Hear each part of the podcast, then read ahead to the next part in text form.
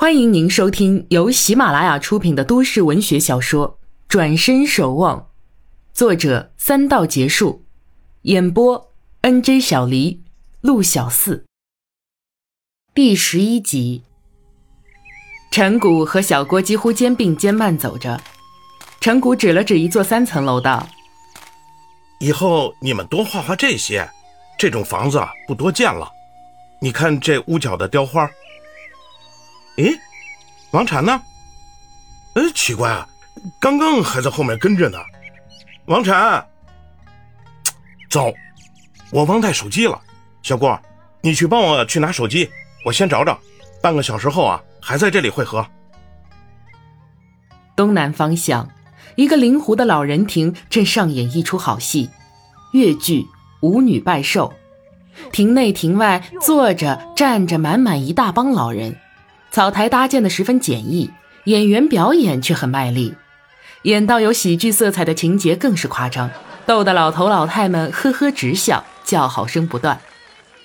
孙老太爷与李东瑞紧挨着肩坐在一条长凳上，老太爷捧着紫砂壶，时不时对着壶嘴抿茶，两眼始终不离戏台。不喝茶的时候，他的嘴巴也张开着，随时准备开怀大笑。李东瑞一脸严肃，满脸皱纹，很少有机会动一动。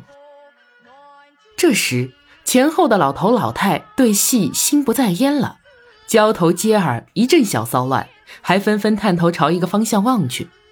孙老太爷气得直吹胡子：“怎么先生来分糖吃了？这么管不住橄榄屯？”李东瑞随着众人的眼光望去，吃惊不小。一个神仙般的姑娘站在老人中间，无比认真的看戏。她随即提示老太爷：“大家坐不住啊，是有原因的。”老太爷年纪大，眼力欠佳，只瞧见一个长发还是黑发的女子，什么模样是瞧不清的。但他总觉得大家太大惊小怪了，年轻人来看戏也很正常啊。身后一个老太啧啧有声，连念阿弥陀佛。昨天晚上啊，我梦见菩萨下凡，果然灵验。你们看他长得不像菩萨吗？此话得到好几个老太点头赞同，其中一个道：“嘘，轻点声，别吵了菩萨看戏。”李东瑞听了，偷偷再仔细打量菩萨，菩萨依然认真看戏，风吹起长发和风衣，还真让人感觉仙美飘飘。孙老太爷听说像菩萨，就朝身后老太们打去：“你们呐，也不给菩萨让个座，自己坐着。”。那梦见菩萨的老太闻言，忙起身去请菩萨。菩萨正是王禅，他当时正跟在程谷和小郭身后观赏小巷风光，听得一阵阵锣鼓声，就循声走进了一条窄巷子。七绕八绕寻到这里，挤进人群看起戏来。王禅本想推辞，见四周的人纷纷退了几步，退出一条路来，老太又盛情再邀，他不明就里，但也领了好意，微笑着跟随老太而来。李东瑞见菩萨款款而来，起立相迎。台上的演员见状，互相交换眼色，知道是什么要紧的人物，个个唱念得更响亮。王禅见孙老太爷白须飘飘一老者，心下想，定是他德高望重，让人邀请自己来，得好好谢谢。于是朝老太爷笑道：“多谢老爷爷的好意。”话音刚落，孙老太爷吃一大惊，道：“你，呃，你怎么知道？”身边老头老太哗的一声都站了起来，看着王禅。老太爷朝身边指了指，颤声道。哎呀，坐，请坐，请坐。王禅怕影响大家看戏，便不客气的依着他坐下。老头老太这才一个个的坐好，继续看戏。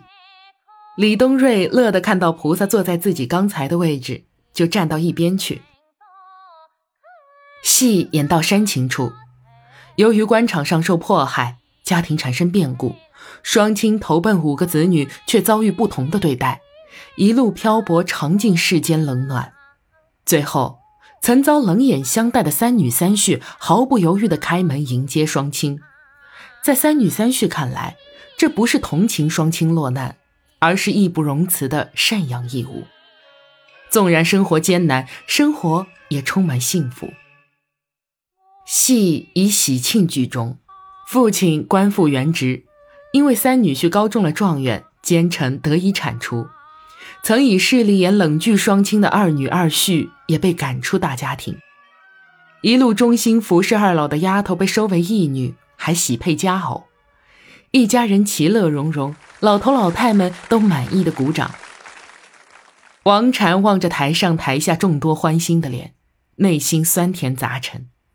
他有他的想法的。家人最终团聚，不单有坏人被除的原因，更有好人的坚持。三女儿不管受排斥还是跟着夫婿过日子，她始终不变自己的原则。粗茶淡饭亦是人间美味，能遮风挡雨既是立身之所。她是千金小姐，爱的是朴实情谊。她是穷秀才的娘子，却不羡富贵荣华。若不是她这般不变的处事原则，戏到最后恐怕不是欢天喜地的场面，这戏也就收不了场了。戏幕合上，很多老头老太坐着不动，老人们似乎还沉浸在状元公、状元夫人的欢乐中，还在擦拭溢出眼角的泪水，偷偷的。王禅远远看见舞台一角有人在写戏牌，晚上七点半将上演京剧《穆桂英挂帅》，他戏瘾渐浓，满心期盼着晚上早点来，从头至尾的看。只是再去陈家打扰，怕不好意思，还是先找个地方坐下，顺便吃晚饭。他碰到风衣大口袋里的书，幸好带了本《禅外说禅》，先借陈谷的看看。等等，陈谷。哎呀把他和小郭给丢了。王禅急急起身，匆匆走出老人亭，却对着三岔路口发懵，忘了回去的方向。孙老太爷跟在他后边，见他站着东瞧西望，也站定身子，疑惑的看着。王禅心想：算了，随缘吧，随便选一条路，边走边看风景，等迟点儿给他打电话就是了。三条路。两条依着河，比较宽阔，墙角停着一排汽车，行人很多，还有车开过。第三条是条巷子，狭窄，依着高墙而蜿蜒伸展。一户人家的阁楼上砌着许多鸽子窝，可以听到鸽子咕咕的声音。他自然是选择这条巷子的。孙老太爷不紧不慢地跟上去，他身后跟着几个老太。走一步，瞧一步，形成一支小队伍。每个人都不讲话，却丝毫不影响队伍声势。小巷顿时有了生机。王禅没察觉自己带领着一支老年人队伍，故自轻移脚步，一步一景。石板路坑洼不平，两边的人家都开着窗户，但都不见人，也没有声音。当然，那咕咕声还是能听到的。巷子有点曲折。看不见拐角处有什么，也不知道有没有出口。他想起一本书的名字《生命转弯处》。文字毕竟是文字，跟现在踏踏实实的走动相比，实在飘渺的很。在第一个拐角处，他停下脚步，跟自己做起游戏来。你别躲啊，我看见你了，你这调皮的孩子。看，妈妈来喽！妈妈旋转身体绕到墙后，就看见你啦。想罢，他微侧着身，轻旋脚跟，绕过高又圆的墙角。果然，小象在墙后继续伸展，十几米处还有个墙角，垂挂着枝枝叶叶，风景更美了。王禅暗喜自己的正确选择，还没等他接近第二个拐角处，只听得轻轻的哒哒声。王禅站定细听，猜想是小动物。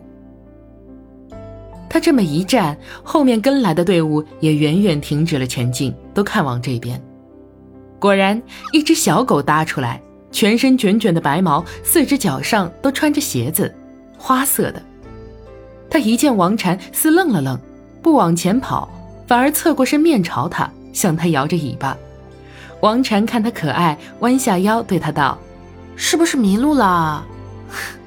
你要相信自己哦，走自己的路吧。”狗儿听得懂一般，竟然后退跪地，两只前脚握起来，做一个不停。王禅拍手笑道：“ 真乖，快回家去吧。”狗儿一听，撒腿便跑，经过老头老太身边，也不朝他们瞧一眼。